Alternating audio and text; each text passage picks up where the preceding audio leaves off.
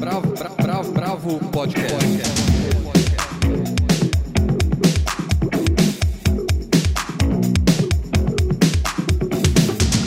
Olá, bem-vindos ao podcast da Bravo. Eu sou Guilherme Werneck e a gente segue em isolamento social, cada um no seu canto. Então, o podcast de hoje, que é feito por mim, pela Helena Bagnoli, pela Paula Carvalho, pelo Andrei Reina e pelo Almir de Freitas, é obviamente feito com cada um de suas casas. A gente super encoraja o isolamento social nesse momento. E isso reflete em ter entrevistas por WhatsApp, entrevistas por Hangout. Hoje o menu é o seguinte: a Helena entrevistou o Baixo Ribeiro, da Galeria Choque Cultural, para falar da exposição online Mulher da Luz, Mulher da Vida, que tem a sua renda revertida tanto para os artistas quanto para a ONG Mulheres da Luz. A Paula Carvalho comenta as incríveis lives da Arca, essa artista eletrônica que colabora com a Bjork, por exemplo. Eu entrevisto o Marcos Vale, que lançou nesse ano o disco Cinzento. O Almir de Freitas fala de duas experiências de liberdade por meio dos livros Knup, de Hermann Hesse, e A Gaiola, de José Revueltas. E o Andrei Reina conversa mais uma vez com o cineasta Karim Ainus, que agora está lançando o filme Aeroporto Central direto nas plataformas de streaming, como Now, iTunes, Google e Look. Para terminar, a Helena Bagnoli comenta a peça Democracia do Felipe Hirsch, que pode ser assistida na plataforma de streaming Teatro a Mil. Vamos começar pela conversa com o Baixo. Bravo, bravo, bravo, bravo. bravo. Oi, turma, como vão? Bom, por aqui seguimos todos bem por enquanto, então tá tudo certo. A Choque Cultural é uma das principais referências em arte urbana e em novas linguagens contemporâneas, e isso desde a sua fundação, né? A, a Choque trabalha com artistas em inícios de carreira e consagrados. E, para mim, a, a sua principal vocação é a experiência multidisciplinar que ela persegue em todo tipo de ação que ela faz, seja nas ruas, indoor, nos projetos e na formação de novos jeitos de pensar a arte. Eu falei com o Baixo Ribeiro, que é um dos fundadores da galeria, para ver como eles estão vivendo esse momento de quarentena e para ele contar um pouco de uma exposição online que eles estão fazendo. Vamos lá então. Oi, Baixo, como vai? É, eu queria saber como é que você está enxergando o papel do artista e da arte nesse momento de coronavírus. Oi, Helena querida, como vai? Aqui é Baixo Ribeiro falando. É, qual o papel do artista nesses tempos de crise gravíssima que estamos vivendo, né?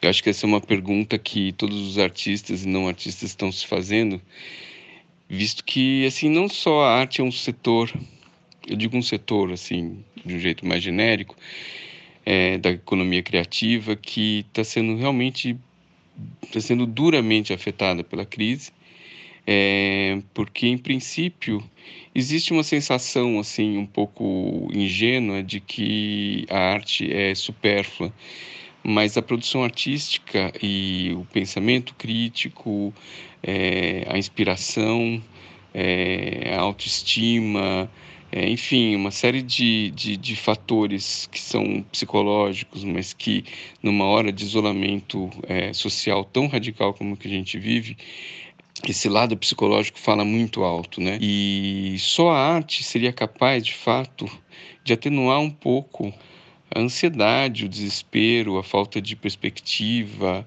hum, enfim, todas essas sensações que é, o isolamento causa naturalmente nas pessoas, né? Então é um momento em que a cultura a arte ela deveriam ser realmente vista com muito mais atenção do que se vê, é, do que se, se, se dão a, a, a ela nesse, nesse momento.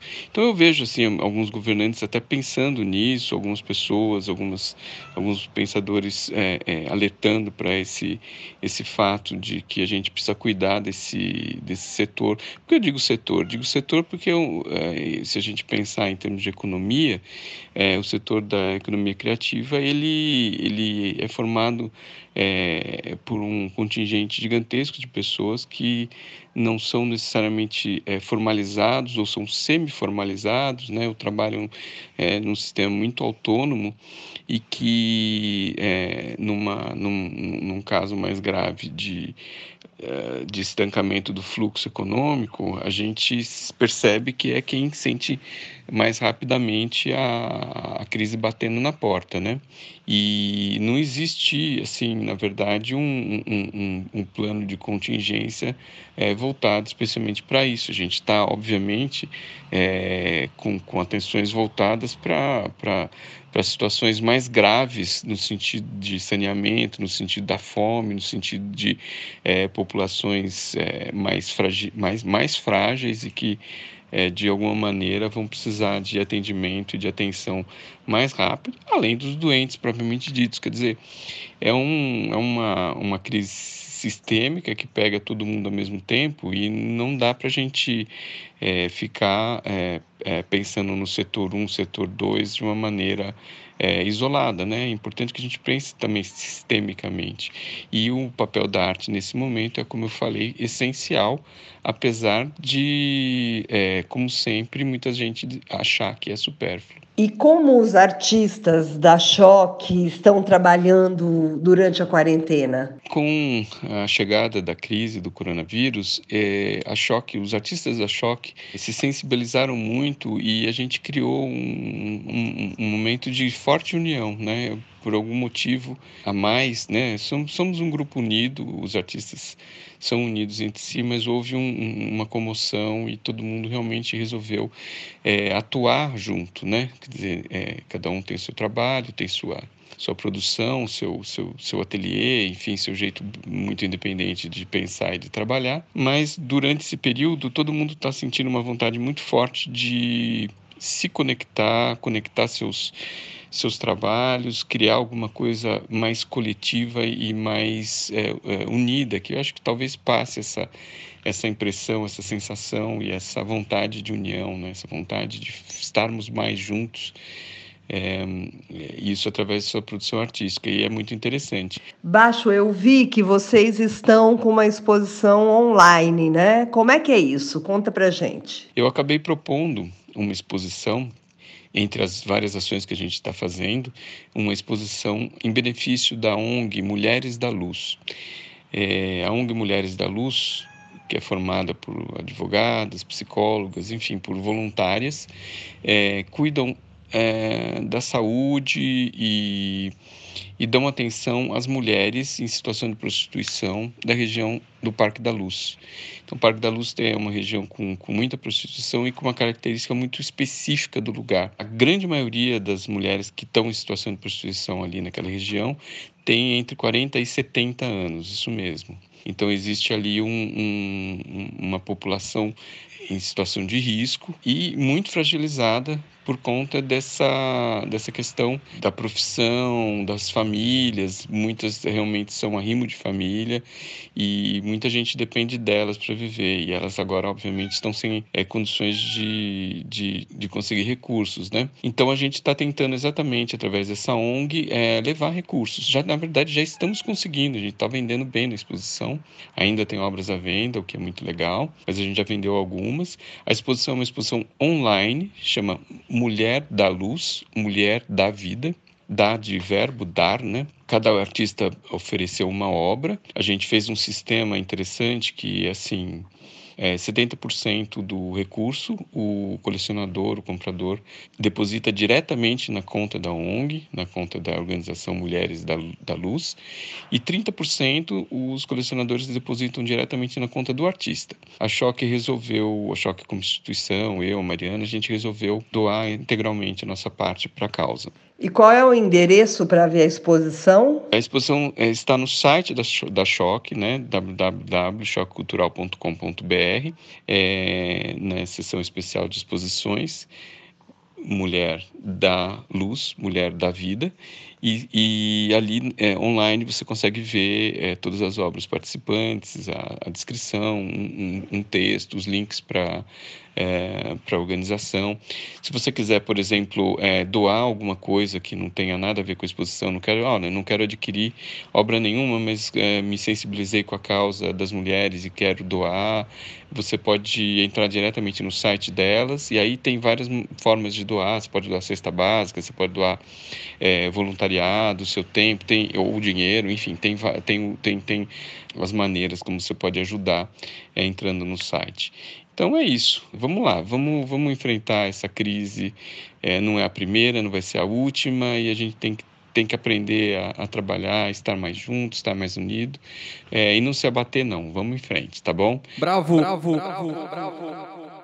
Agora, das artes visuais, a gente vai para Arca.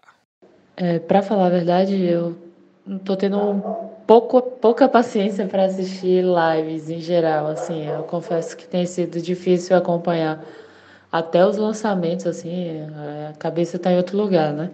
Mas é uma das poucas coisas que eu tenho acompanhado e achado assim bem interessante são as transmissões ao vivo que a Arca está fazendo no Twitch.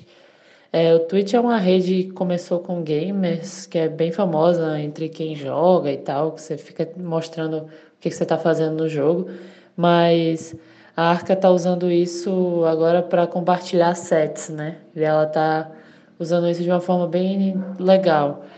É, para começar, assim, para quem não conhece ou quem não lembra, a Arca é uma produtora venezuelana que ela assina trabalhos com o Kanye West, com a Bjork, com o FK Twix, é, Frank Ocean, enfim, é uma pessoa humilde, né?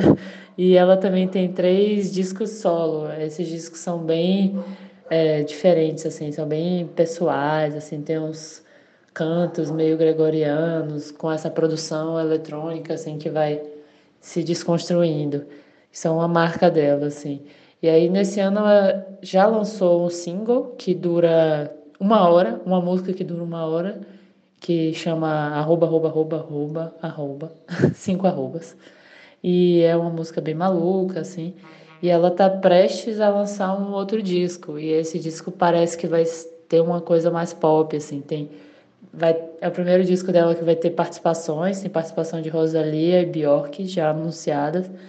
E numa entrevista recente ela falou que ela tinha que lançar esse single antes, porque é meio que uma desconstrução da persona desses três discos anteriores dela. E queira ou não queira, é uma, é uma desconstrução também pessoal, né? Ela tem passado por uma transição, ela hoje em dia ela se identifica como uma mulher trans é, de uma identidade de gênero não binária. E esse não binarismo também é um não binarismo na música, né? Um não binarismo do, do pop do experimental. É uma forma de, de transitar essa, entre esses dois mundos sem deixar que um é, se sobressaia sobre o outro, assim. E então nessa live isso fica muito claro, assim. É, são três telas que ela exibe é, com uma arte de fundo, assim, meio glitch, meio aquelas internet toscas, sabe? E normalmente nas telas ela coloca um, o rosto dela com o microfone do lado, numa ela coloca, às vezes, o pé dela, que ela normalmente está com a sandália de salto, ou coloca a mão, enfim. E no outro ela compartilha o, a tela do trabalho dela no, no Pro Tools, assim. Na tela de, de criação dos beats na, no programa de música. E isso fica muito interessante, assim, porque tudo que ela fala, ela está gravando e vai entrando no loop da música Aí você vai vendo como o beat ele é sendo, vai sendo construído, assim, como é, entre os graves, é, ela coloca a voz dela, vai lupando, às vezes ela coloca efeito de, de autotune, e enfim, é, fica bem interessante. Ela vai lupando isso e vai criando as batidas, e você vê que tudo, tudo isso é com muito ritmo, assim, é uma música bem experimental mas assim, sem deixar de ter o. Você, você não vai deixar de bater o pezinho, sabe? Ela trabalha muito com reggaeton, as batidas da música latina, assim, isso está sempre presente na, na música dela, ao mesmo tempo que tem uns esgarçamentos, assim, uns barulhos de, de papel amassando, assim, nas lives eu já vi ela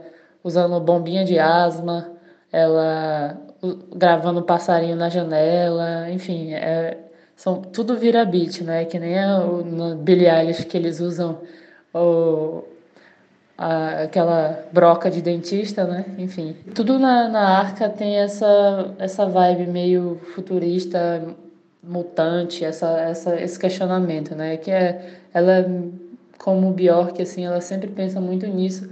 E para mim, assim, ela é uma das artistas que estava mais preparada para uma pandemia, assim, sabe? Ela vai, ela tem muitos artifícios. O companheiro dela, o Carlos Saez, é um artista multi-experimental, também que faz coisas meio digitais, assim. Eles já, eles já vinham fazendo apresentações maluconas, assim, com LED, com a desconstrução de corpo, com o corpo meio robótico, assim. Então, isso só potencializou na, na internet, né? E, enfim, eu recomendo essa, essa doidi, doidice para dar para abrir um pouco a cabeça na, na pandemia. Bravo, bravo, bravo, bravo. Bom, agora a gente vai continuar na música falando do novo disco do Marcos Vale, Cinzento. Um disco que tem feito bastante companhia para mim aqui na minha quarentena, que ela é tudo menos isolada, na verdade. A maior parte das pessoas fugiu para o isolamento. Eu tô no interior de São Paulo com os meus filhos, com amigos dos filhos, com os meus pais, com a minha sogra, ou seja, eu estou no oposto do isolamento social, eu estou vivendo uma experiência de convivência social profunda e o Marcos Vale e esse novo disco do Marcos Vale tem sido um desses momentos de refúgio. O interessante de Cinzento é que ele primeiro faz referência àquela série de discos do Marcos Vale dos anos 70, legal a gente citar a Previsão do Tempo, que é um disco central ali né, nessa produção dele. E é todo feito com parcerias, assim, todo não, a maioria do disco é feito com parcerias com artistas mais jovens, tem gente como o Emicida, o Cassim, o Benji, o Moreno Veloso, o Domênico Lancelotti, Jorge Versilo, Zélia Duncan, mas também alguns parceiros mais antigos como o Ronaldo Bastos e, obviamente, o Paulo Sérgio Vale, irmão do, do Marcos Vale. Uma coisa interessante para falar do Cinzento é que o, ele tem no seu core ali musical, além, obviamente, do Marcos Vale, com synths, com os pianos, o baixista Alberto Continentino e o baterista Renato Massa Calmon. E é uma formação assim curiosa, porque ela lembra muito, obviamente, a formação do, do Azimuth, e hoje em dia o irmão do Alberto Constantino é o tecladista do Azimuth, né? Tá fazendo turnê com eles quando é, voltarmos a ter turnê, coisa que o Marcos Vale também deve fazer com Cinzento, e eu tô louco pra ver ao vivo. Mas vamos ouvir um pouquinho do Marcos Vale sobre o disco. Bom, o estúdio da DEC foi uma das inspirações para as canções desse disco. O, o que, que te atraiu nesse estúdio e como foi gravar por lá? O estúdio da DEC realmente foi uma, uma inspiração para para a gravação desse disco cinzento, porque eu já estava ali dentro, participando como coprodutor, como um dos produtores do disco da Fernanda Takane, e tocando ali em Benescal, né? E, e ali eu pude todo, travar conhecimento com o estúdio, com, com, com, com o Fender Rhodes, que tem lá o Rhodes, o piano acústico, é, e também com um ambiente muito bom, o órgão também, aquele de caixa Leslie, e, e com as pessoas também, né, toda, os técnicos de som. Então ali eu me senti muito, muito, muito à vontade. E somado a isso, o fato do, do, do Rafael, né? É, que ele, que durante a gravação desse disco, que dele ter me é, me provocado, digamos assim, a, a querer gravar um, um disco novo para a DEC. E aí eu, somado uma coisa com a outra, e mais somando também o fato dele estar tá relançando o Previsão do Tempo, isso tudo foi somando na minha cabeça E quando eu terminei realmente de gravar o, o disco da, da Fernanda, aí eu, eu fiquei com aquilo na, na cabeça, né? com aquela ideia que, que ele tinha aquela semente, e foi que então eu resolvi que eu gravaria esse disco para DEC. As canções remetem bastante ao som que você fazia nos anos 70 com membros do Azimuth na banda. Como foi selecionar uma nova leva de músicos para essas novas sessões? O disco ele acabou exatamente por uma soma de fatores, tipo desses que eu acabei citando, de, de eu pensar num disco que tivesse a ver um pouco com o ambiente do Previsão do Tempo, que foi uma coisa que também eu conversei com o Rafael.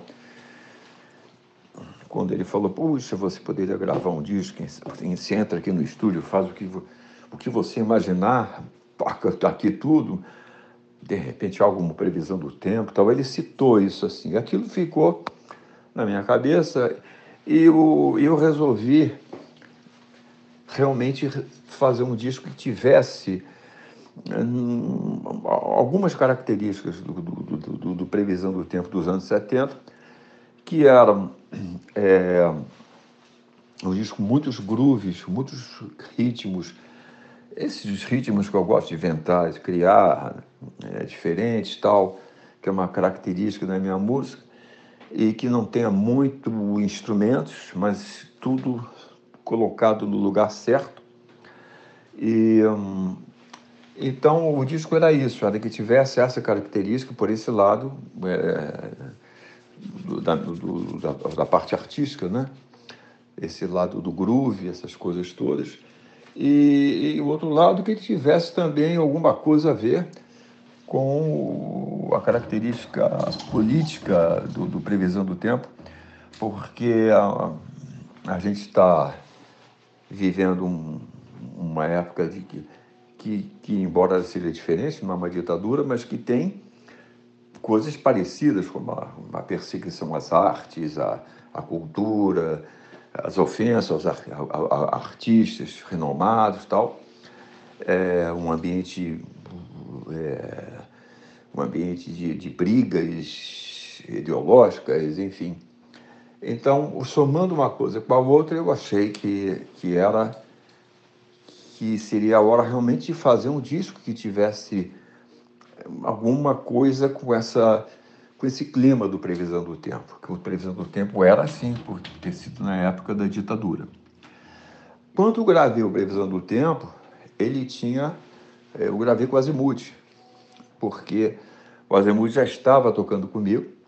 É, eu sou padrinho do grupo Azimuth, né? porque Azimuth é uma música que eu fiz com, com a Novelli, e ele, eles já tinham gravado comigo um outro disco, que a partir daquele outro disco eles se tornaram Azimuth, e começaram a tocar comigo, inclusive é, em shows, passaram a ser, digamos assim, minha banda durante algum tempo. E aí eu, eu, eu adoro o som deles, adorava e sempre adoro até hoje.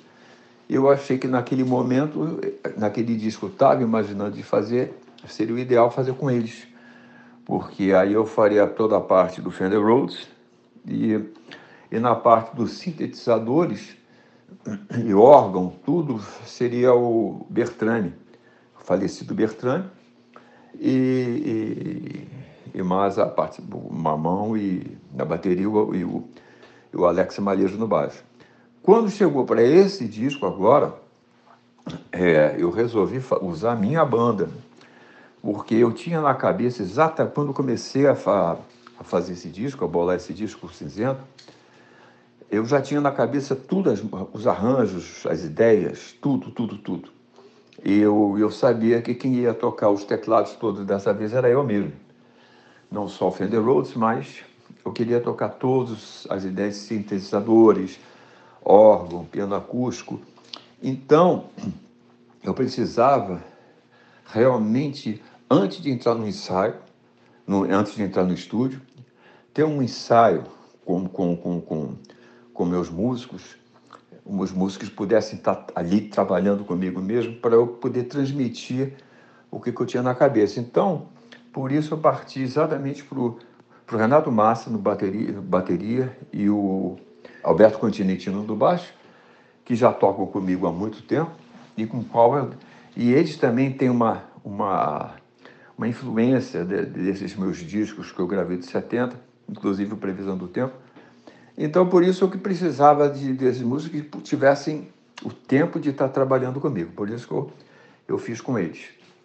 É, eu, não, eu não eu não fiz isso com Azimuth, porque senão, porque eu teria que ter muito tempo de trabalho com eles. O Azimuth tem o trabalho deles tudo e eles precisavam, eu precisava que eles é, seguissem as ideias que eu estava é, querendo trazer para esse disco. Então, a, o ideal ter, seria meu, meus, meus próprios, minha própria banda, e são excelentes músicos, tanto Massa como o Alberto Continentino. Você chamou muitos letristas mais jovens para esse disco. Muitos deles têm a sua obra como referência, como é o caso do Cassim, do Moreno, do Domênico, por exemplo. Como se deu a seleção de letristas e como é que foi essa troca?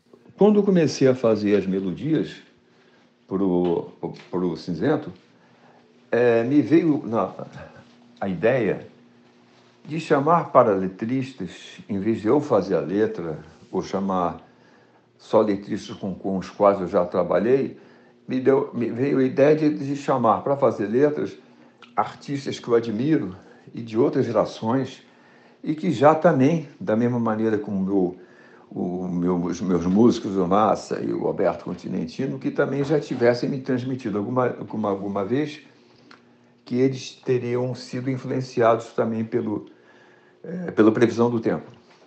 E foi, ah, foi por isso que eu pensei logo é, no Moreno Veloso, no, no, no Benjil, que já tinham me falado isso, e assim também como o Domênico e o Cassim, porque eu sabia que é, provavelmente eles gostariam muito de fazer isso. E realmente, quando passei a mandar logo as melodias, essas quatro para eles, eles ficaram extremamente felizes de estar participando de, desse, desse meu disco, dessa ideia que eu tinha. E fizeram todos uns trabalhos maravilhosos, letras lindas, lindas, lindas, lindas. Aí, nessa altura, eu já estava com quatro músicos. Eu tinha uma música que já estava feita há algum tempo, um, há um ano mais ou menos, que eu tinha feito uma melodia, mandei para a Zélia Duncan, e a, e a Zélia fez uma letra linda, linda, e se encaixava perfeitamente no disco. Tinha uma outra música que era o Ronaldo Bastos, que eu pedi para o Ronaldo Bastos fazer a letra, porque eu tinha gravado isso instrumentalmente, é, que era o Posto 9, eu gravei no disco Chat Samba, um disco instrumental, e eu achava que ela, com uma letra, ela, ela se encaixaria perfeitamente no disco. O Ronaldo fez uma letra ótima também. E Jorge Versilo também chamei, porque é, é, é um tema jazzístico, que eu, que eu tinha feito, em 7 por 8 que é um ritmo quebrado, né? E eu já tinha feito um, um tempo atrás, com o Jorge, para um disco dele, que eu gravei com ele, uma música chamada Numa Corrente de Verão, que era um 7 por 8 E quando eu fiz esse 7 por 8 também, eu pensei nele. E me comuniquei com ele, ele adorou também a ideia de fazer e acabou fazendo uma, uma letra chamada Só Pensa em Jazz, que ficou muito, muito, muito boa. É, e pedi para o Paulo Sérgio, meu irmão, eu queria que ele fizesse uma letra também para esse disco. E aí eu mandei para ele uma música que é uma valsa jazz, pop. Pedi para ele que fosse uma letra também assim bem etérea, ele fez uma coisa linda, linda. E acabou depois chegando, chegando o Emicida, que foi Marcos Preto, que soube né, que eu estava gravando esse disco na DEC e imaginou que uma parceria entre nós, entre eu e Emicida, seria, seria muito bom. E ele já tinha falado isso com o Emicida, que tinha ficado muito feliz com a ideia e queria saber o que eu achava, aí eu adorei a ideia. E aí partimos. Eu e Emicida fizemos logo uma, uma primeira música chamada Reciclo, que acabou dando um Reciclo, e a, ah, gostamos tanto que partimos para a segunda, que foi que acabou dando título ao disco, Cinzento, onde tem uma melodia e no meio tem um rap cantado e, e, e, e nós gra gravamos juntos. E ficou uma, é uma, ficou uma coisa muito forte. E pela letra, pela ideia, por tudo, pelo nome e pela, pela época que nós estamos vivendo, eu acabei dando o nome do disco ah, com esse título da nossa música, Cinzento. Como está sendo a sua quarentena? Ah, essa época de quarentena, logicamente, uma experiência é, diferente para todos nós, né? É uma situação dessa que temos que enfrentar e, e também uma adaptação do, de o que fazer com isso, com, com, com, com, com esse tempo. É, logicamente, todos os meus shows foram cancelados, né? tanto aqui como no exterior, é, turnês e tudo, não diria cancelado, mas foram adiados. Né? É, então, uma vez em casa, é, eu, aos poucos, né, eu fui começando a fazer uma, armar uma organização de como dividir o tempo. É, como nós demos folga também à moça que trabalha aqui, eu dei folga, mas remunerado, quer dizer, não deixei de pagar nada, eu acho que não, não poderia fazer isso. Mas ficamos, eu e minha, minha mulher aqui, nossa cachorrinha Merlot, e então comecei a, a, dividir meu tempo entre hoje, por exemplo, eu chego ao ponto de fazer o seguinte: eu passo um bom tempo envolvido com música, cantando, tocando, é, ouvindo coisas é, que eu fiz recentemente, como o nosso disco Cinzento, né? É, criando músicas novas para futuros projetos. Então eu dedico um bom tempo à, à música e eu procuro também é, não deixar de pegar um sol, que eu, que eu sei que é uma das coisas indicadas. Né? Eu tenho a sorte de ter um terraço é, que bate um bom sol aqui, e eu não deixo de pegar esse sol todo dia. Levo minha cachorrinha comigo, e ali faço meus exercícios também. Procuro fazer uma ginástica caseira, já que não pode academia. Procuro me exercitar caminhando bastante aqui pela casa, pelo apartamento subo da escada, desço escada, tudo dentro, do, não, não saindo do apartamento, mas tudo aqui dentro, e caminhando pela casa e faço uns pesos. Tem uns pesos halteres, vou adaptando, né? Como eu faço uma adaptação em casa, de, de, o peso é diferente, logicamente, mas sempre procurando fazer uma, uma hora de, de, de, de ginástica por dia, né? É, fora isso, aí, aí, eu procuro também, dentro do, da, das minhas possibilidades, ajudar nos afazeres domésticos, né? E, e não sair de casa. Eu, no máximo, quando eu saio de casa, é assim, é para dar um passeio muito rápido com a, com a, com a minha, com a Merlot, minha cachorrinha, e, e só. Eu procuro realmente manter dentro aqui para evitar qualquer problemas com, com a saúde. E, e procurar ter uma, uma calma, uma paciência, uma paciência. Eu acho que é um momento de paciência, de meditação, de faço muitas vezes o recolhimento espiritual que eu gosto de fazer. Fico pensando, analisando, aí eu analisando tudo o que eu fiz até agora, pensando o que, que será depois, enfim. É assim que eu tenho, eu acho que é um momento de você exercitar realmente uma, uma paciência e uma eu colocar uma serenidade sempre que você estiver ansioso, né? E por aí que eu vou. Bom, como a gente ouviu, né, nessa quarentena, sabe as palavras do Marcos Vale, a gente tem que meditar, mas também tem que malhar. Bravo, bravo, bravo. bravo. Bom, agora nós vamos para a literatura com Almir de Freitas e uma ligação bem interessante sobre a liberdade. Em tempos de confinamento voluntário, eu resolvi hoje comentar dois livros lançados recentemente dois livros bastante diferentes, mas que cada um, é, à sua maneira, resvala no tema da liberdade. O que nos permite já de cara dizer outra coisa, como as várias ideias de liberdade, sejam elas literais, existenciais ou metafóricas, podem ser exploradas na literatura em estilos e perspectivas até mesmo opostas.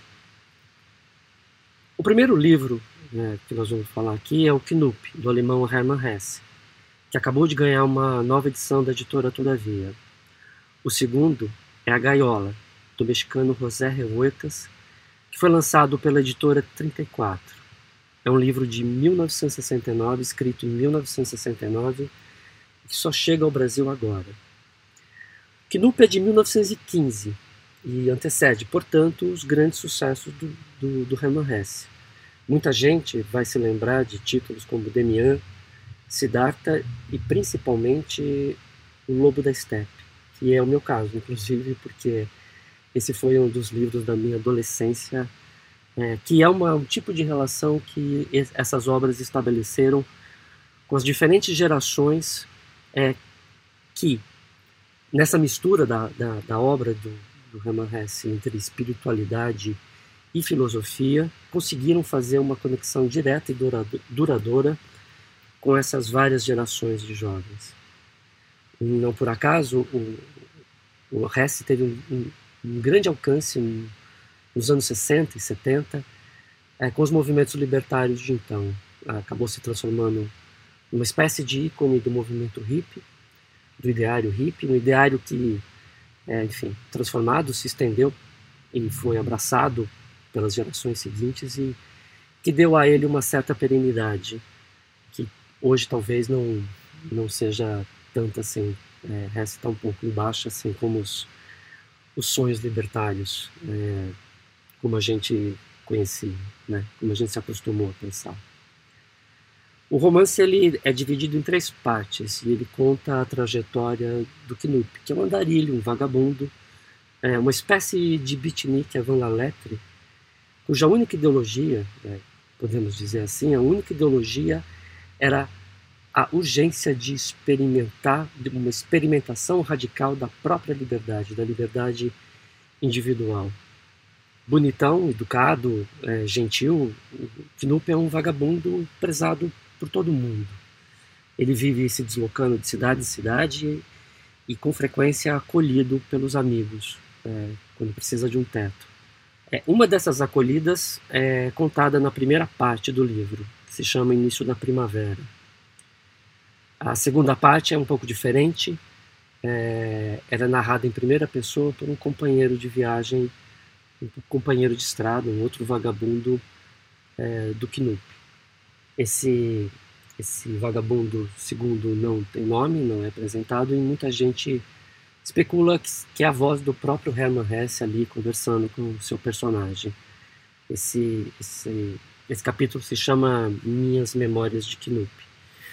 E o terceiro capítulo, que se chama O Fim, é, é do Knup de volta à sua, à sua cidade natal.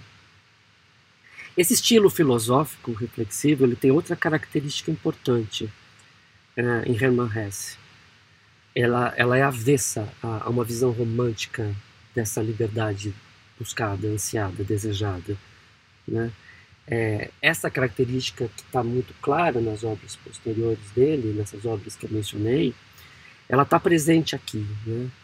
Estamos falando de liberdade como um estado de alma, uma questão existencial, e por isso mesmo ela não está imune, muito ao contrário, a conflitos.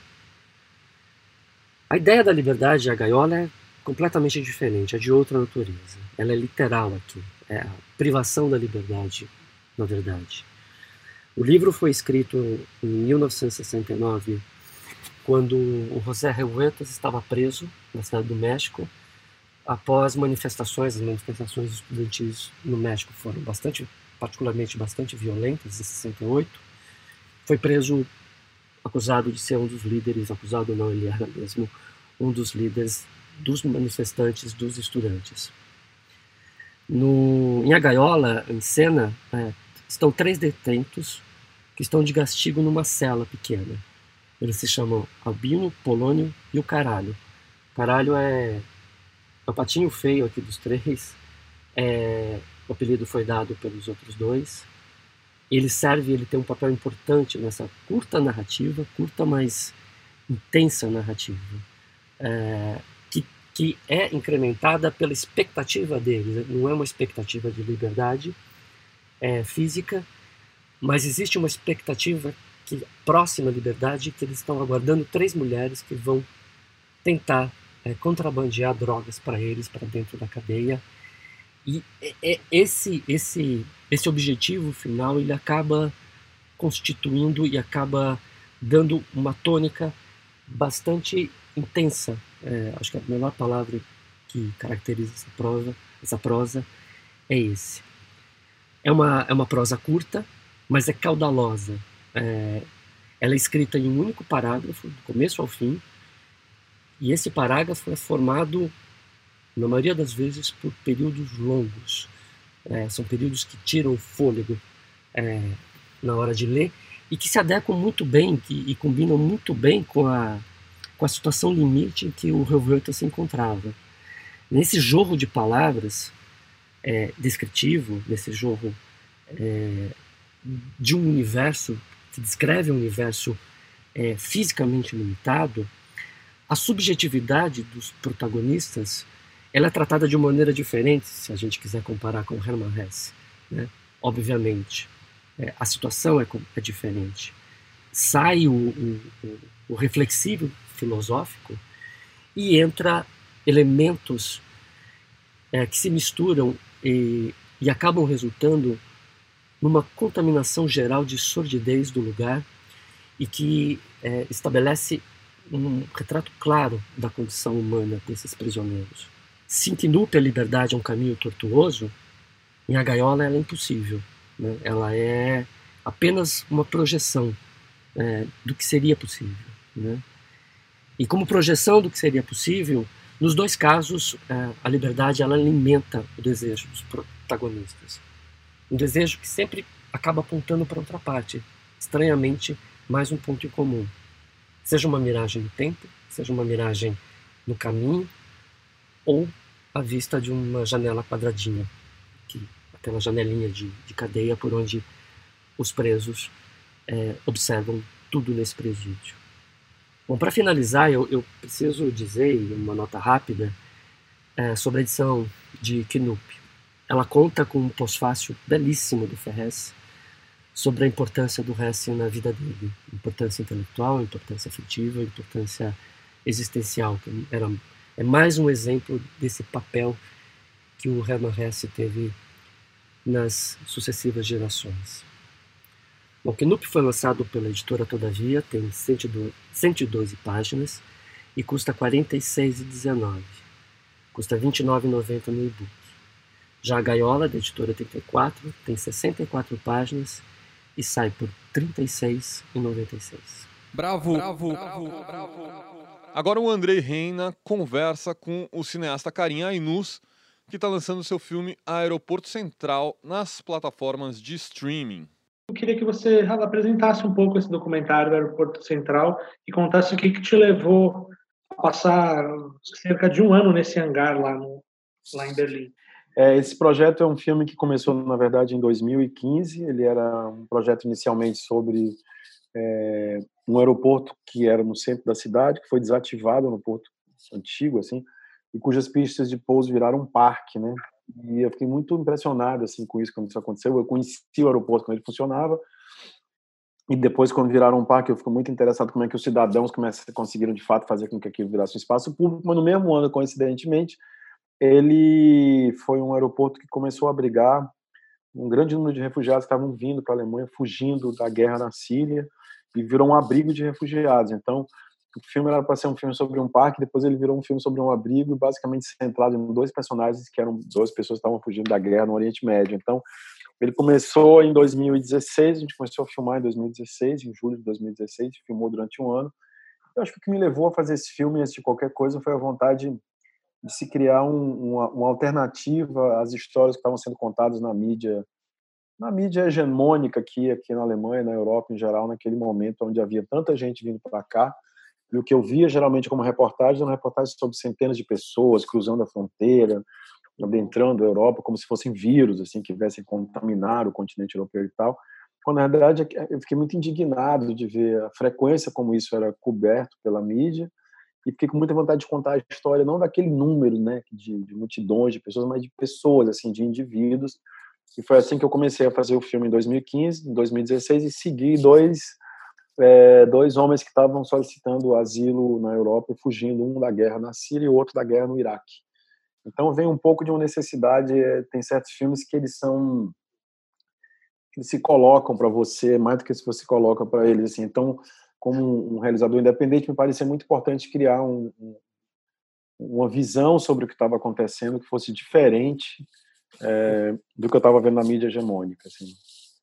Interessante te ouvir falar isso, Karen, porque uma, uma das coisas que mais me chamou a atenção assistindo o filme, você estava falando de, de querer criar uma narrativa contra-hegemônica, né? Uma coisa que me chamou muita atenção é que a gente está muito acostumado a ver esse drama dos refugiados, etc., é, filmado no corpo a corpo, aquelas imagens ou, ou, espetaculares, né, de cima, ou com a câmera na mão, meio que com, é, intencionalmente ou não, te colocando no calor ali da situação, né?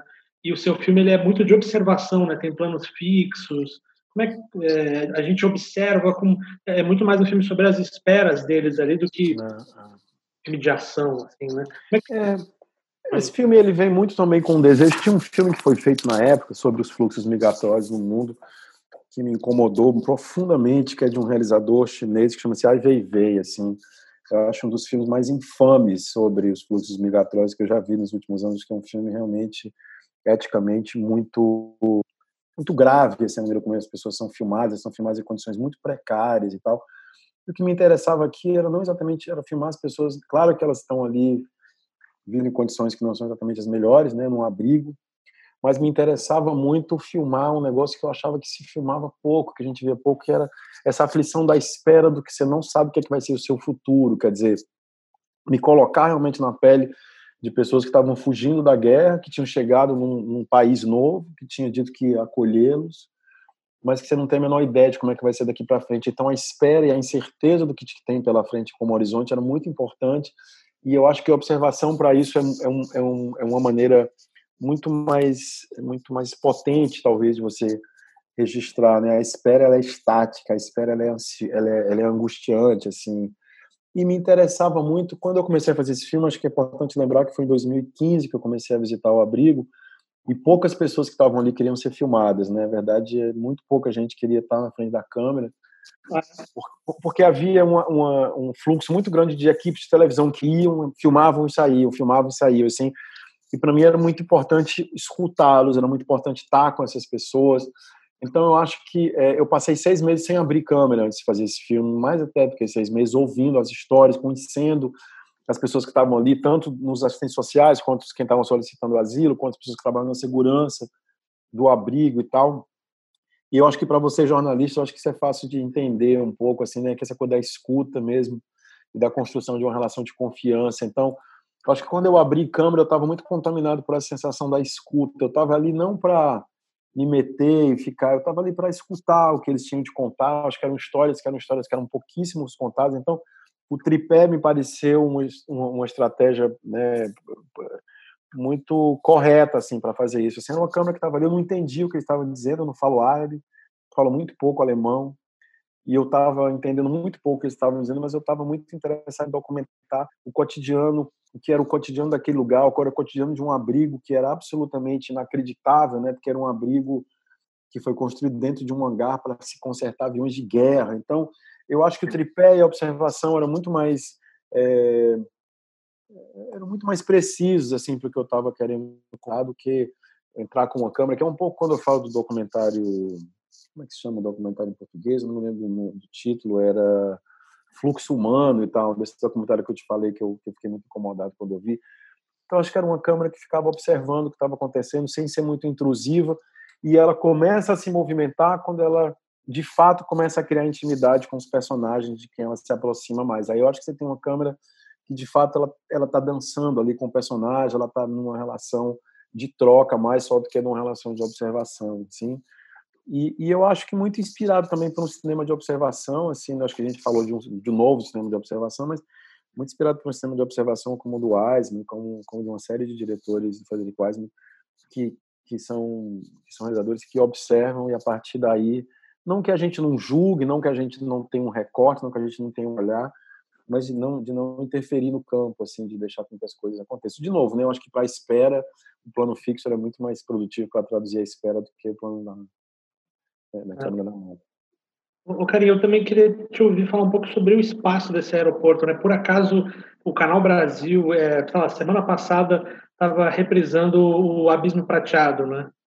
É, seu filme que já deve ter um pouco menos de 10 anos, né? E tem uma cena decisiva no filme que se passa justamente no aeroporto, no caso, um aeroporto ali também vazio na madrugada, onde cai a fi várias fichas ali da personagem da Alessandra Negrini, né? Que são dramas mais interiores tal. E aqui a gente vê esse aeroporto desativado como palco de, palco de dramas exteriores, né, globais. Claro. Existe algum espaço do aeroporto ou foi uma coincidência? Não, eu sou fascinado. Acho que desde pequeno eu encontrei outro dia uma redação que eu escrevi quando eu tinha oito anos, assim, que se passa todo no aeroporto. Assim, eu acho que meu DNA é um DNA de aeroporto, né? Eu sou filho de uma mãe brasileira com um pai argelino. Eu fui criado no mundo todo, assim, né? Entre o Ceará e o mundo, assim, entre o Brasil e outros países. Então, eu, eu sempre senti que os lugares que eu me sinto sempre mais à vontade do mundo são os aeroportos, assim, né? Não mais hoje em dia, mas durante toda a minha vida são os lugares onde ninguém me pergunta de onde eu sou, né? Eu estou passando por ali. Então, sempre foram lugares que me encantaram muito, assim, eu acho que especificamente no Abismo Prateado é curioso, porque eu me lembro quando a gente estava fazendo filme, eu falei para o Rodrigo, eu queria tanto poder filmar no aeroporto, eu sou um fã, sou arquiteto também, né, mas arquitetura, e eu sempre fui um fã da arquitetura do aeroporto Santos Dumont e tal, e aí a gente conseguiu fazer aquela cena ali, ela é um pouco uma cena pilar no filme, assim, né, um pouco o desenlace do filme se dá ali e tal, é, então é um espaço para mim que sempre foi muito instigante, muito encantador, um espaço onde eu sempre me senti muito em casa. E o Tempelhof especificamente, o aeroporto central, né, que é o protagonista desse filme, o filme começa um pouco com a fascinação de um lugar que era um aeroporto, que era um aeroporto com uma história muito singular, né, que é um aeroporto que foi muito importante durante o período nazista. Ele foi construído antes, mas ele foi de fundamental importância no período nazista e depois do período nazista também e outro que virou um parque, né? Quer dizer, o filme ele começou muito com essa fascinação de como que é um lugar que é um lugar de partida virou um lugar de lazer e tal, e depois como que esse lugar de partida, que é o prédio principal do aeroporto, é um lugar de abrigo, assim. Então, era como se esse prédio tivesse sua própria inteligência e sua própria vida, assim, né? A capacidade dele de se transformar e tal. Claro que não era isso, claro que é uma vontade humana que transformou o lugar num lugar que era um lugar de aviação civil, de aviação tal e tal, num lugar é, de, de, abrigo de, de, vítimas que estão fugindo, pessoas que estão fugindo da guerra. Então, é, foi muito fascinante para mim poder começar a filmar num lugar que para mim era fascinante simplesmente pela sua própria arquitetura, pelas suas dimensões, pelas funções que tinham né, de, de ter sido ali no aeroporto e como que isso foi, como esse, esse lugar ele era tudo menos um aeroporto, né? Ele era um lugar onde as pessoas estavam chegando, ficavam esperando para ver onde é que elas poderiam ir morar dentro da cidade de Berlim. Então, tinha ali um monte de coisa que sempre me interessou muito, mas um pouco às avessas nesse sentido, entendeu? É, uhum. Mas é claro que o projeto começa desse encantamento que eu tenho com esses espaços de chegadas e partidas que são os aeroportos. O Karen, como eu sei que o nosso tempo aqui é curto, eu queria fazer uma última pergunta. Eu não poderia deixar de, é, de te perguntar sobre o que significa lançar esse filme, né, que não deixa de ser sobre o trânsito global de pessoas, fronteiras, etc., num momento de isolamento social no mundo todo, né? Aproveitar para perguntar como você está, como você está vivendo esse momento. É, é, é, tão irônico quanto o filme, né? Quando você pensa que o filme ele é um filme que fala de um abrigo que foi construído num hangar para se consertar avião de guerra, você pensa é um filme que a gente fez em 2018, que eu adiei um pouco dele o lançamento no Brasil, eu fui fazer um outro filme na sequência, esse filme tomou um pouco a minha vida, que foi o Vina Invisível, e a gente estava planejando com, com os produtores do filme no Brasil, a Mar Filme, de lançar esse filme agora em março e subitamente a gente tem a pandemia, que é um negócio assustador, assim. É, e eu me perguntei muito, assim, se tinha sentido lançar esse filme agora, se a gente não devia esperar. Esperar hoje em dia é um pouco a mesma coisa que os personagens do filme estão vivendo, né? Você não tem a menor ideia de quando que isso vai mudar. E eu comecei a pensar um pouco no filme, ele acho que ele, tem, ele assume um outro significado no momento que ele é lançado agora, quer dizer, quando ele foi feito, ele foi feito exatamente como um contracampo a uma mídia hegemônica que demonizava um pouco a figura do imigrante, e hoje eu acho que ele tem, ele, ele tem esse significado também, como um contracampo a isso, mas ele também está falando, ele, ele tem ironicamente um paralelo muito grande com o que a gente está vivendo, assim, né? Que é o não saber o que vai ser daqui para frente, a gente não ter controle do que vai ser a nossa vida daqui para frente. A gente está numa situação de quarentena que, né, que claro que depende da tua classe social, do teu lugar que você ocupa no mundo e tal, mas que é muito semelhante com o que está ali, e eu achei que eu fiquei muito interessado em entender como é que isso poderia ecoar hoje, assim, porque na verdade são personagens que estão fugindo da guerra, né? É, e que estão presos num lugar esperando que se decidam como vai ser a vida deles ali para frente, num lugar novo, assim. E eu acho que tem uma semelhança muito, muito, não exatamente próxima, mas muito prima do que a gente está vivendo, assim. Então, eu acho que eu fico muito, muito curioso. Acho que mais do que qualquer filme meu que eu já tenha feito, de trocar com o público, de ouvir o público, né? Eu acho que é bonito também essa coisa a gente poder estar lançando em stream. Eu nunca fiz isso na minha vida. de não lançar um filme numa sala de cinema. Esse filme foi pensado para ser numa sala de cinema, mas enfim, é, fico muito curioso antes de qualquer coisa de entender como é que essas, esses paralelos que eu imagino entre o momento que a gente está vivendo o filme seja seja lido, né, e interpretado pelo pelo público do filme. Bom, é isso, Karim. Muito obrigado pela conversa. Parabéns pelo filme. Espero que a gente possa vê-lo vê em breve na telona, né? Esse filme. É, tomara que o mundo a gente possa ver em breve na telona também. Vamos torcer, né? Mas por enquanto vamos tentar pelo menos criar um debate em torno dele e entender como é que esse debate pode ajudar a gente a entender onde é que a gente está no mundo hoje, onde é que a gente pode avançar. Obrigado a você, cara. Foi um prazer. Legal. Até mais, Karim. Valeu, obrigado. Bravo. Bravo. bravo, bravo. E agora, para terminar, a Helena comenta a peça Democracia do Felipe Hirsch. O espetáculo Democracia, do diretor Felipe Hirsch, está disponível online. O Felipe é um dos maiores encenadores do teatro contemporâneo e as suas montagens são todas primorosas e sempre muito premiadas. A Vida é Cheia de Som e Fúria, Avenida Dropsy, Puzzle, são algumas delas, assim como a série que reflete os últimos anos do Brasil, a, a tragédia latino-americana, comédia latino-americana e selvageria. Democracia é um dos seus últimos espetáculos e foi uma montagem feita pelo Felipe em 2018 no Chile e apresentada no Brasil, na MIT, na, na Mostra Internacional de Teatro de São Paulo, em 2019. E a peça trata das diferentes perspectivas da competição frenética e do estado de controle, que tem como pano de fundo a democracia, que é quase um produto nesse mundo contemporâneo. A montagem partiu do livro do escritor chileno Alejandro Zambra, Facsímil, que é uma obra que trata com muita sagacidade e ironia os exames de admissão que ocorriam nas universidades do Chile de 1967 até 2002. Na transposição para o palco, Felipe transforma os atores em competidores, todos ali alvoroçados, como se eles estivessem mesmo numa espécie de competição esportiva. Na verdade, eles estão participando de um jogo que se repete a exaustão. São espécies de cobaias que são observados como ratos de laboratórios e que batalham por algo que não parece fazer nenhum sentido. A palavra democracia está escrita em letras garrafais, tomando o fundo do palco de cima e embaixo. Ela é o cenário que fica ali reluzindo em vermelho o tempo todo e nos lembrando da sua real importância. Gente, se há um ano o espetáculo já provocou mal-estar por nos fazer pensar nesse neoliberalismo que fala de meritocracia em países latinos, onde a desigualdade social reina, agora, nesses tempos de coronavírus, essa questão fica ainda mais evidente e muito dolorosa. Sem falar no fato de que por aqui a democracia está de novo sob grave ameaça, nos impondo também o vírus do autoritarismo que a gente ingenuamente achava que já tinha sido exterminado. É triste. Bom, vale muito assistir. Para isso, acesse o site www.teatroamil.tv e confira.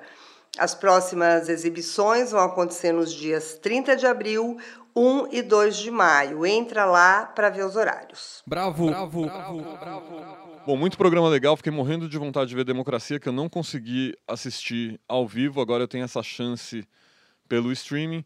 É isso. Fiquem bem, fiquem em casa. Até a próxima edição do podcast. Bravo, bravo, bravo, bravo, bravo, bravo, bravo, bravo podcast.